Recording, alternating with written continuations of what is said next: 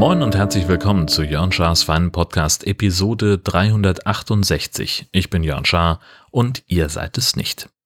Auch diese Folge beginnt mit Feedback. Ähm, das gab es diesmal in physischer Form. Ich habe von Tobias einen 3D-Druck bekommen, nämlich ein Dingsbums, um mein Aufnahmegerät gegen versehentliche Veränderungen des Aufnahmepegels zu schützen. Ich hatte ja von meiner kleinen Radtour erzählt und daraufhin hat Frank sich erinnert an eine Folge von Radio Mono, in der Martin davon erzählte, dass er für sein H6 einen entsprechenden Plastikaufsatz hat, der diese Drehregler schützt. Und äh, dann gab ein Wort das andere und äh, Tobias hat äh, ruckzuck den äh, 3D-Drucker hochgefahren. Und jetzt habe ich so ein Schutzdings. Das musste ich mir erstmal äh, genauer angucken, wie man das äh, überhaupt montiert. Aber auf der Seite auf Thingiverse, äh, da reicht es eigentlich, das einmal montiert zu sehen und dann weiß man schon direkt, was man zu tun hat. Ähm, am H6 bei den Lautstärkereglern, das ist so ein Schutz schon drauf, den kann man abmontieren äh, mit jeweils zwei Schrauben und einfach durch die gedruckten Teile ersetzen. Und dann hat man einen sehr guten Schutz der versehentliches Verdrehen der Gain-Regler verhindert und das habe ich jetzt heute schon mal ausprobiert. Das war also schon mal ganz gut. Ja, dann war äh, Arbeit, Arbeit, Arbeit, Arbeit. Ich habe tatsächlich diese Woche gefühlt irgendwie zwei Stunden Freizeit gehabt oder sowas und äh, war an vielen Abenden sehr, sehr früh im Bett, verwunderlich früh für alle Beteiligten hier im Haushalt. Aber ja, ich bleib jetzt nicht unbedingt länger wach und wenn ich hier abends um acht äh, sitze und mir fallen die Augen zu, dann gehe ich lieber ins Bett. Äh, was hatte ich zu tun? Es gab einen Energiespargipfel mit der Landesregierung in Kiel, da sollte ich eine Live-Schalte machen, habe ich auch gemacht und es war äh, tatsächlich die technisch herausforderndste Schalte, die ich äh, jemals hatte. Ich weiß nicht ganz genau, was da jetzt das Problem war. Fakt ist, die Leitung ist zusammengebrochen, der Moderator hat mich nicht mehr gehört und irgendwann habe ich dann selber gemerkt, dass er mich nicht mehr hört. Ja, in so einem Fall ist es halt am einfachsten, wenn man erstmal einfach weitermacht, anstatt zu sagen, so, hallo, können Sie mich hören? Hallo, hallo. Das bringt überhaupt nichts, weil letztlich, wenn die Leitung dann irgendwann reißt, dann ist es Aufgabe des Moderators, das aufzufangen. Das habe ich dann irgendwann mitbekommen. Die Verbindung wurde abgebaut, mein Telefon klingelte und äh, jemand aus dem Schaltraum war dran und sagte, äh, wir bauen das jetzt, wir machen das jetzt per Telefon. Und selbst da war der Empfang auch noch schlecht. Also, und das hat mich wirklich verwundert. Ich stand in Kiel unter freiem Himmel bei einem Hotel, konnte gefühlt den Funkmast sehen, von dem äh, das äh, LTE-Signal ausgestrahlt wurde. Und die Verbindung war so schlecht, dass der Kollege sagte, während die Musik lief, bleib bitte genau so stehen, da wo du jetzt bist. Wenn du dich nicht bewegst, dann geht's einigermaßen. Ich habe euch das verlinkt in den Show Notes. Es klingt in der überarbeiteten Version gar nicht so furchtbar. Für jemand, der dabei war, ist klar, da wurde jetzt dann fürs Archiv nochmal hart dran geschnitten, damit halt äh, die Störungen zumindest nicht ganz hörbar sind. Ansonsten habe ich was gemacht über ähm, LNG und über Wasserstoff und äh, das war alles ganz, ganz aufregend ähm, und ist sehr knapp jetzt fertig geworden. Äh, wenn diese Folge erscheint, dann bin ich ja schon im Dänemark-Urlaub. Aber wollte ich alles gar nicht so richtig erzählen. Äh, am Montag hatte ich einen Termin in Kiel. Danach brauchte ich dringend einen Döner und bin mal wieder zu Garibs am Südfriedhof gefahren in der Kirchhoferallee. Da fahre ich immer ganz gerne hin, äh, einfach aus alter Verbundenheit. Und ich kam irgendwie, weiß ich nicht, um Viertel nach zwölf, vielleicht halb eins da an. Und vor mir standen zwei Handwerker, die hatten eine Großbestellung in der Mittagszeit und haben und ich lüge nicht, 20 Döner, 14 Dürüm und dann noch diverse Portionen Pommes, Currywurst und sonst welchen Scheiß bestellt. Da kam sofort Rotation in den Laden und trotzdem, das finde ich ja immer so beeindruckend, die behalten trotzdem immer noch den Überblick und schaffen es sowohl diese Großbestellung abzuarbeiten, als auch dann die anderen Leute, die schon da sind, nicht übermäßig lange warten zu lassen. Ab einem bestimmten Punkt geht das nicht mehr. Da hat, sagte der Typ dann so, sorry, dauert jetzt zehn Minuten, müssen es erstmal hier fertig kriegen.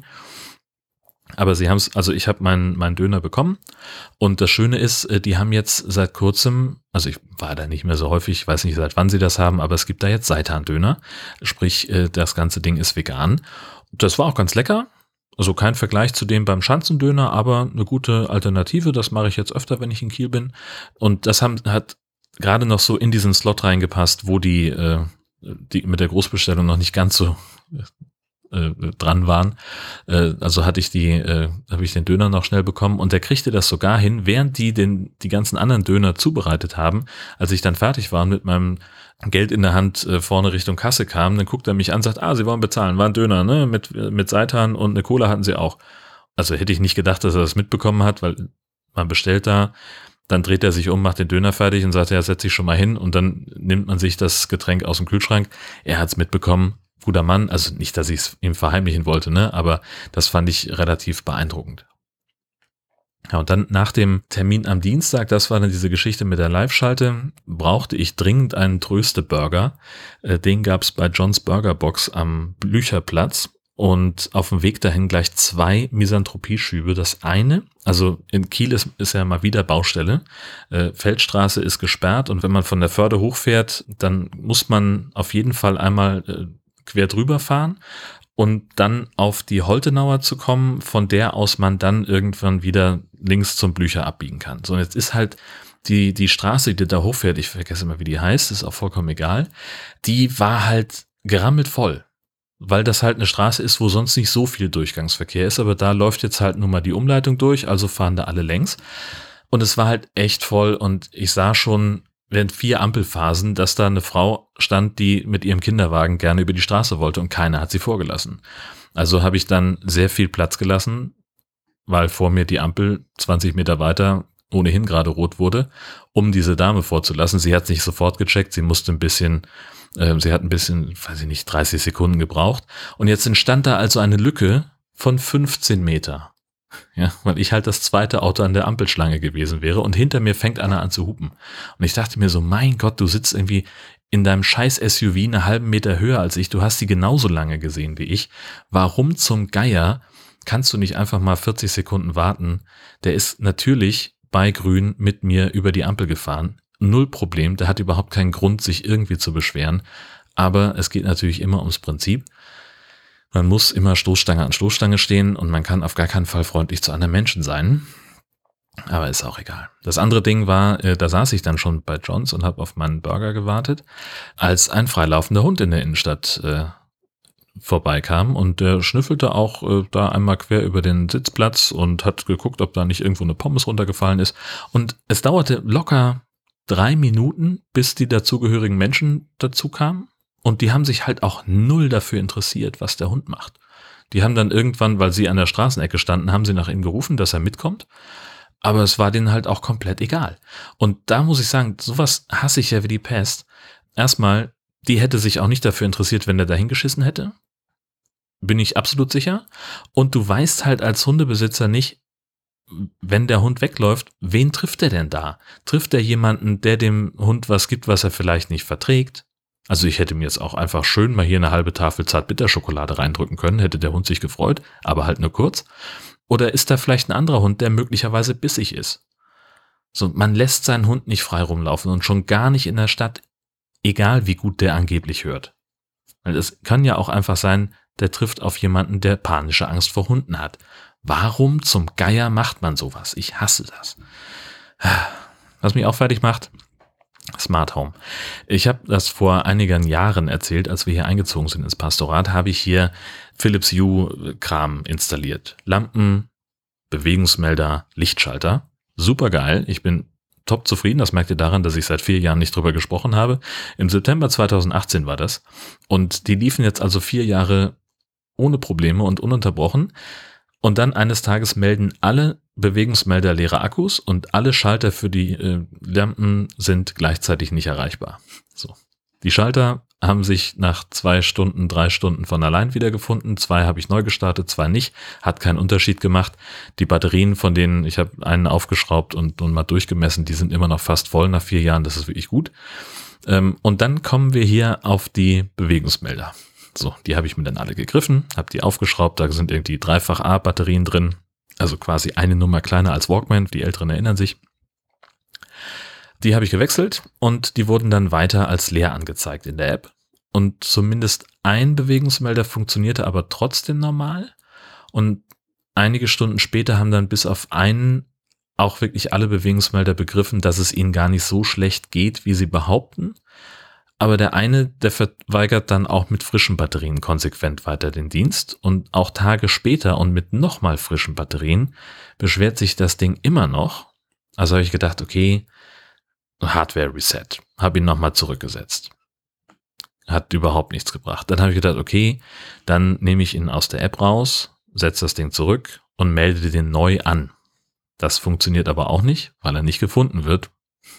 Nervige Kackscheiße, denn jetzt habe ich einen neuen Briefbeschwerer in meiner Sammlung und das Schlimme ist, ich weiß, dass ich hier irgendwo noch einen überflüssigen, zu viel gekauften Bewegungsmelder habe, aber die dumme Sau finde ich einfach nicht. Also Scheiße mit der Scheiße, 200 Puls.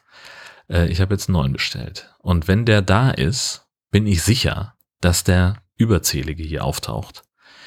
Die dumme Sau.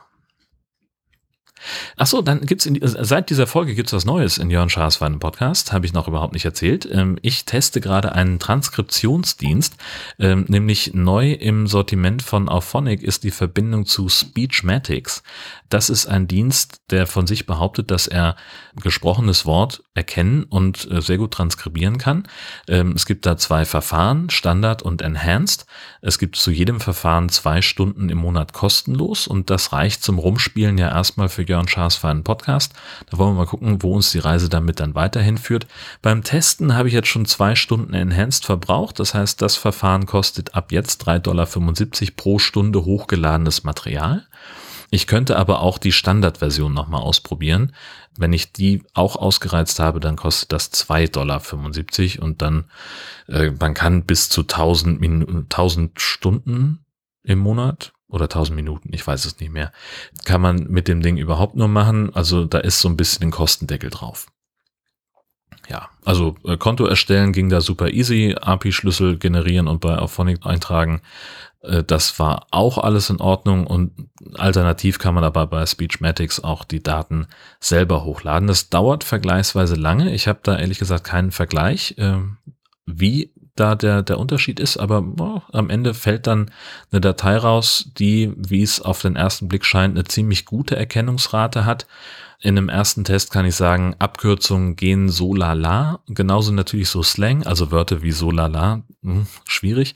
Äh, und witzigerweise auch zusammengesetzte Hauptwörter, die werden oft getrennt geschrieben, das muss ich dann händisch korrigieren. Deswegen lasse ich die Transkripte nicht automatisch auf den Server schieben, sondern ich lese nochmal Korrektur und lade sie dann manuell in WordPress hoch. Mal gucken, wie aufwendig das ist. Und wie das alles funktioniert, erkläre ich dann demnächst Schritt für Schritt in meinem Podcast-Blog. Der grundsätzliche Plan ist jetzt erstmal, dass ich ein paar Wochen damit rumspiele und dann mal gucke, wie viel Kontingent habe ich denn am Monatsende noch übrig und dann kann ich dann äh, nicht verbrauchtes kostenlos Kontingent für alte Episoden einsetzen. Und natürlich muss dann langfristig was Vergleichbares auch mit den anderen Podcasts passieren, damit die barriereärmer werden. Aber das muss jetzt erstmal noch warten, ähm, bis ich da eine Idee habe, wie ich das am schlausten mache. Ich könnte mir vorstellen, halt einfach für jeden Podcast einen eigenen Account anzulegen und dann fangen wir mal keine Ahnung, mit irgendwas an, den, den ich dann so peu à peu äh, mit Transkripten versehe, denn die sollen ja alle barrierearm sein, dass eben auch Leute, die nicht so gut hören können, ähm, diese Podcasts dann verfolgen können. Dann sind da immer noch genug Barrieren drin, aber zumindest diese eine haben wir dann abgebaut. Äh, ansonsten kann ich jetzt schon mal verkünden, das Nord-Süd-Gefälle fällt kurzfristig aus. Schaffen wir nicht diesen Monat und dafür gibt es als Ersatz am kommenden Sonntag eine Sonderfolge zum Thema neuer Personalausweis, also der Personalausweis, der jetzt auch diese Online-Funktion hat.